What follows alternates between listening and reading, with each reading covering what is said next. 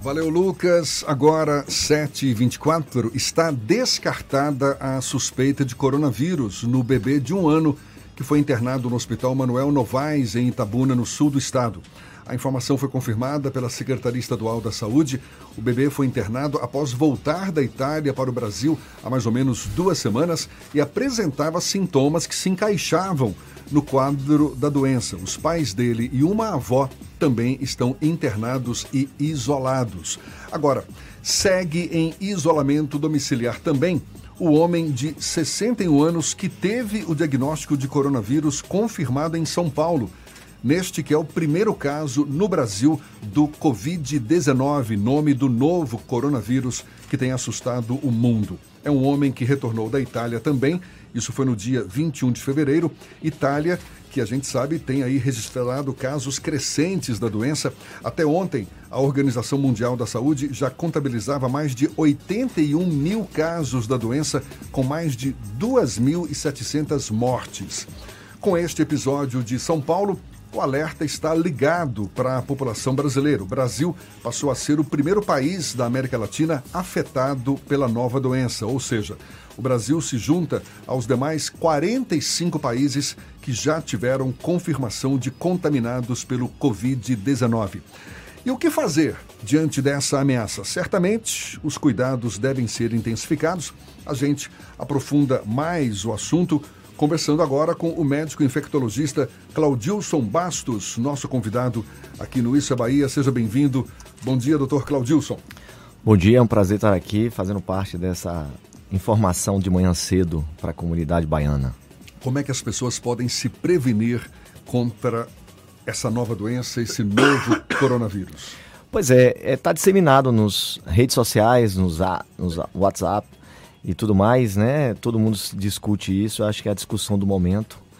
É, e que lá muitas vezes está escrito, né? Todo mundo discute e tal, como é que se faz. É o, é o de praxe que se faz de uma forma geral para os vírus, por exemplo, na gripe, coronavírus semelhante. Ou seja, é a questão da higiene pessoal e do cuidado na situação de que alguém esteja com sintomas semelhantes, de você é, evitar o contato, não só a questão da transmissão aérea, mas o contato físico. Porque muitas vezes as pessoas, né, tem aquela a situação automática de quando você espirra, é o automático, as mãos, é, você achando que suas mãos estão tá evitando o contágio. Na realidade, suas mãos estão causando contágio. No momento que você espirra. A, a, mão, as mãos ou a mão com a palma voltada para a boca, não é? Exatamente, é mecânico. É, deve um ser evitar exatamente o contrário, não é isso? Exatamente. O, a, a, a, o que você deve fazer é você espirrar no cotovelo, aqui. Exatamente, você botar o cotovelo no nariz, porque as pessoas não vão pegar no seu cotovelo. Ei, vem cá, segurar no cotovelo. É mais difícil, né? É. Entendeu? Então, isso é uma forma é, mais higiênica. Ou seja, aqueles cuidados básicos que todo mundo tem para evitar pegar uma gripe, por exemplo, não é isso? Exatamente. Não sei se evitar, mas minimizar os riscos. Porque evitar é uma situação difícil de você dizer, você evita tudo. O Fernando Duarte chegou aqui tossindo já nessa quinta-feira. É. Diz que não é coronavírus. Não é. Chegou aqui não dizendo que não é coronavírus. Ele foi para São Paulo, ele estava lá. da Itália. Já não, agora é São Paulo, vai para São Paulo. Não, não tive contato com ninguém. não, isso aí também é muito previsível, né? Que após o carnaval as pessoas apareçam com uma tosse, uma gripe, uma Isso coriza. vai confundir, isso vai confundir. É, vai confundir porque, muita é, gente, confundir. porque é aquela aglomeração, né? Contato, é. e o Fernando trabalhou na cobertura aí do carnaval, ou seja, deu uma puladinha também, mas estava ali atento, escrevendo as reportagens, as matérias vai confundir e como é que a gente pode identificar ou diferenciar os sintomas? Pois é, é, os sintomas eles são semelhantes aos sintomas de um quadro viral, de uma virose, né, como a gente denomina.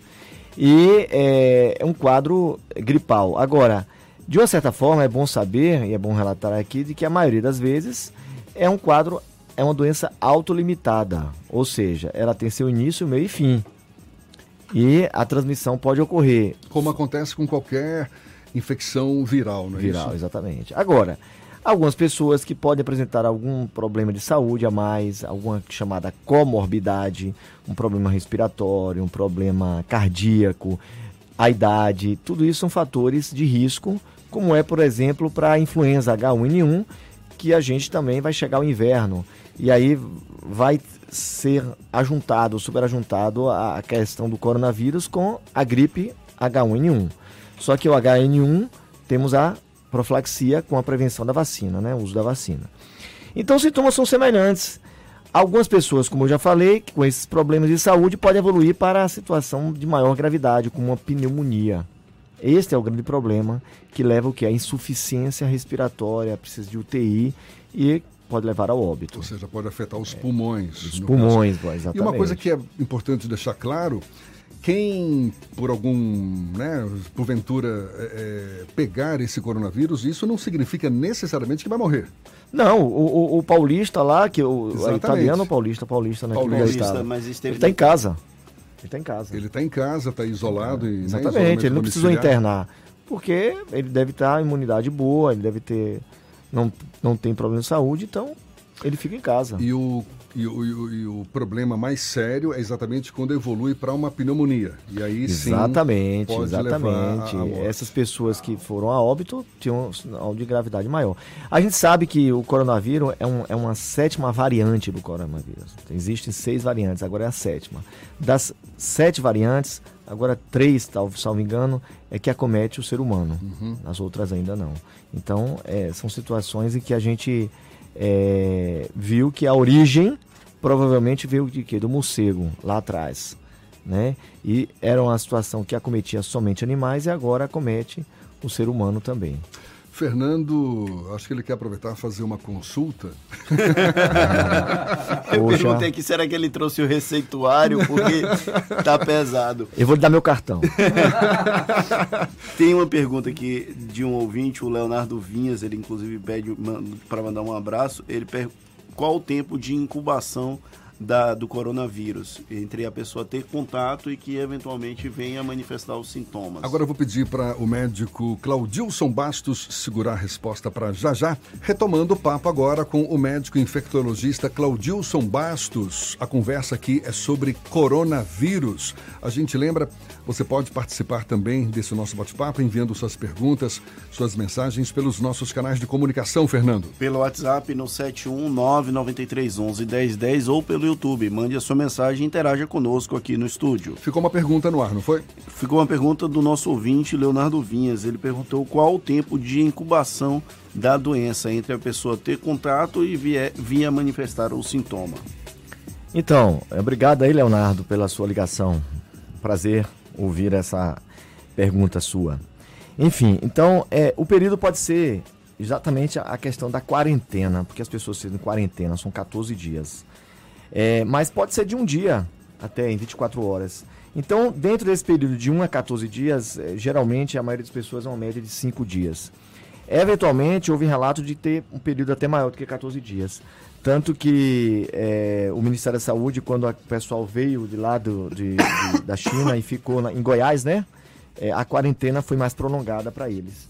Mas, assim, de um modo geral, pela OMS, a Organização da Saúde, o período de 14 dias, que é o período que vai ficar esse paulista, juntamente com a família, os contactantes, 14 dias de quarentena. Apesar de nome quarentena, 14 dias apenas, é. né? Não são 40 dias. É porque tem a quaresma. Quaresma são 40 dias, né? Não confundir quaresma com quarentena. Daqui a pouco vão ficar 40 dias aí de quaresma, não é o caso. Doutor Claudilson, como é que a gente pode é, imaginar o comportamento desse vírus aqui no Brasil? Porque, tudo bem, é um paulista, né, que viajou até a Itália, teria contraído esse vírus lá na Itália. Agora, o hospedeiro brasileiro, ele é, é, é diferente do, do europeu, não? Do, do, do, europeu, do, do chinês, do japonês, do coreano.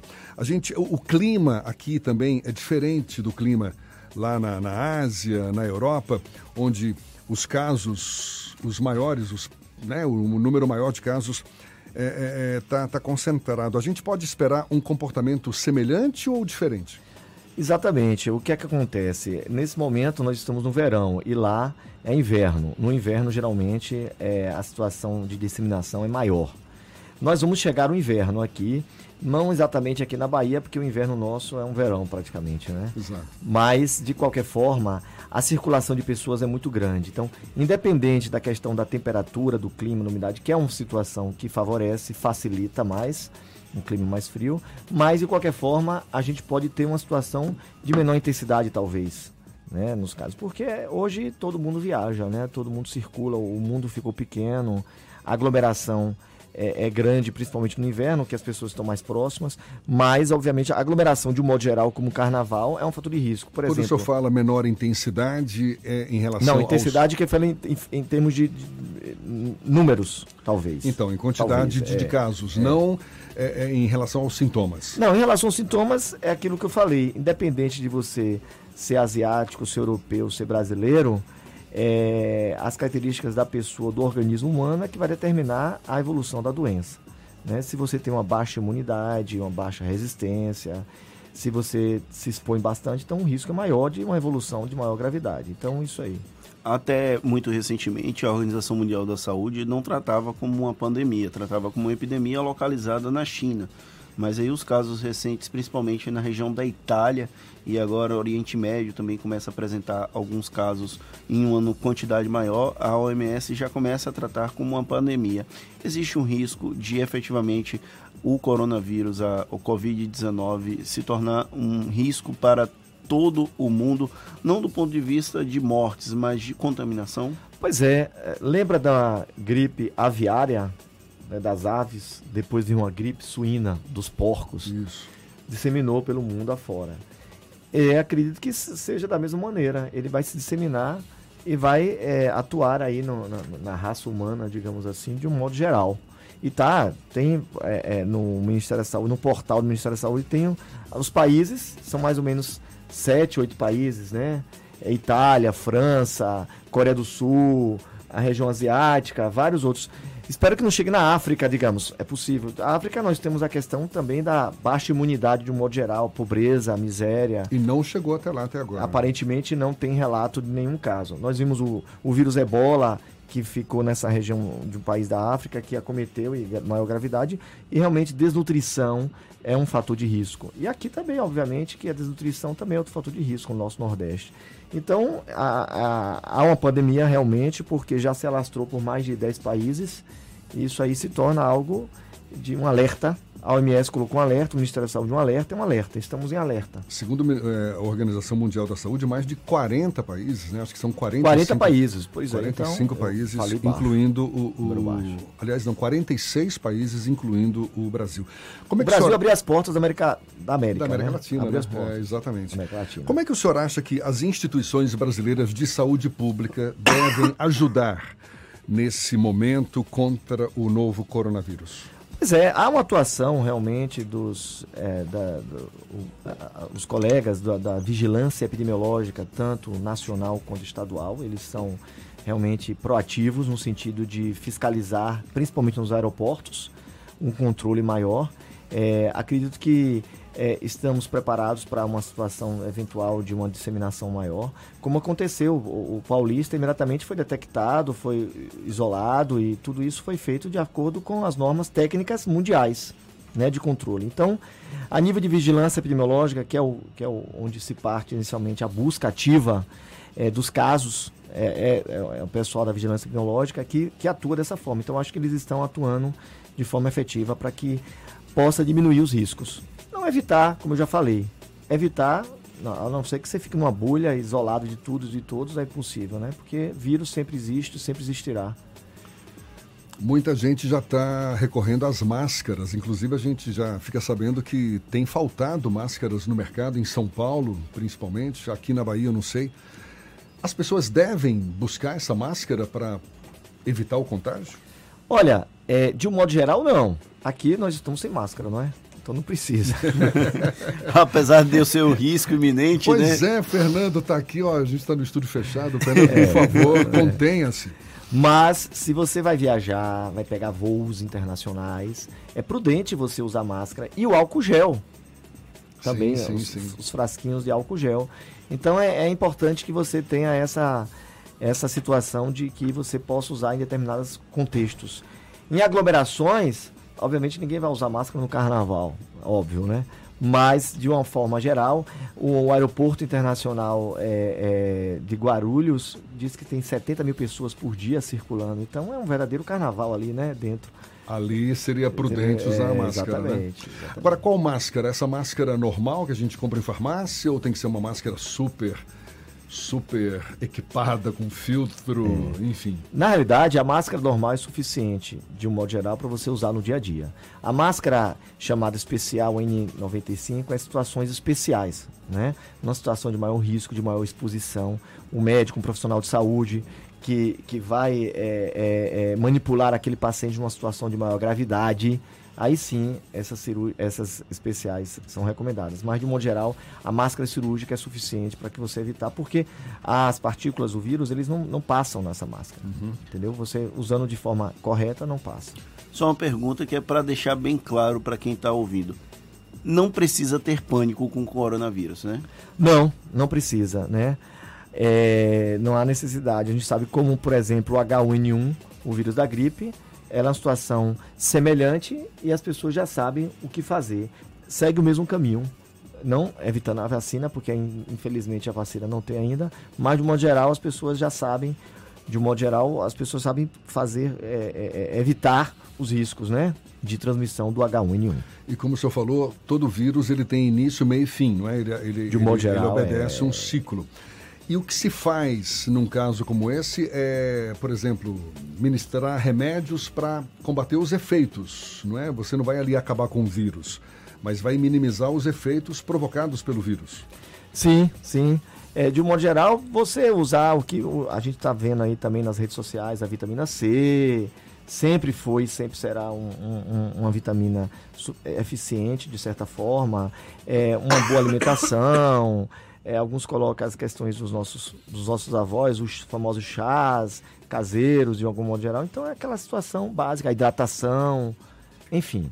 E você, assim, quando alguém tiver gripado, você ter um metro de distância, porque é uma coisa que eu sempre coloco nas reportagens: vírus não voa. Tem gente que acha que vírus voa, né? A casinha vai voando, mas não voa.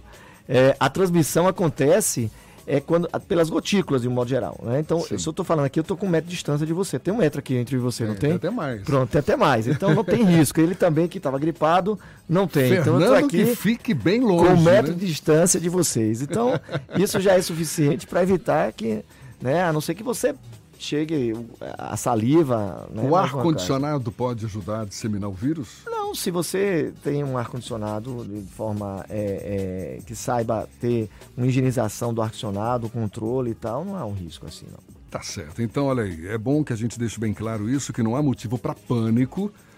Tem esse caso lá em São Paulo, claro que todo mundo tem que ficar não é, de, de, de ah, alerta ligado e ter os cuidados necessários, cuidados que são basicamente esses mesmos que a gente tem para evitar pegar uma gripe, qualquer doença infecto-contagiosa. E a gente agradece a participação do médico infectologista Claudilson Bastos, esclarecendo várias dúvidas em relação a esse coronavírus, novo coronavírus Covid-19. Significa que são 19 casos? Não. não, Aliás, o senhor falou, né, mais É, cedo. né, é, na realidade, é porque ele foi descoberto no ano 2019. Ah, ué, Parece isso- que o primeiro caso foi Burro. 31. Não, isso é, confunde mesmo. É 31 de dezembro, salvo engano, que foi confirmado o primeiro caso. 31 de dezembro de 2019. Justamente é, no último dia do ano, né? Então tá certo. É o Covid-19, que não vem a Covid-20, É, né? não, não, E que a gente consiga se livrar de vez desse coronavírus. Doutor Claudilson Bastos, muito obrigado e um bom dia para o senhor. Obrigado pelo convite, é um prazer. Agora, 7h51 na tarde FM.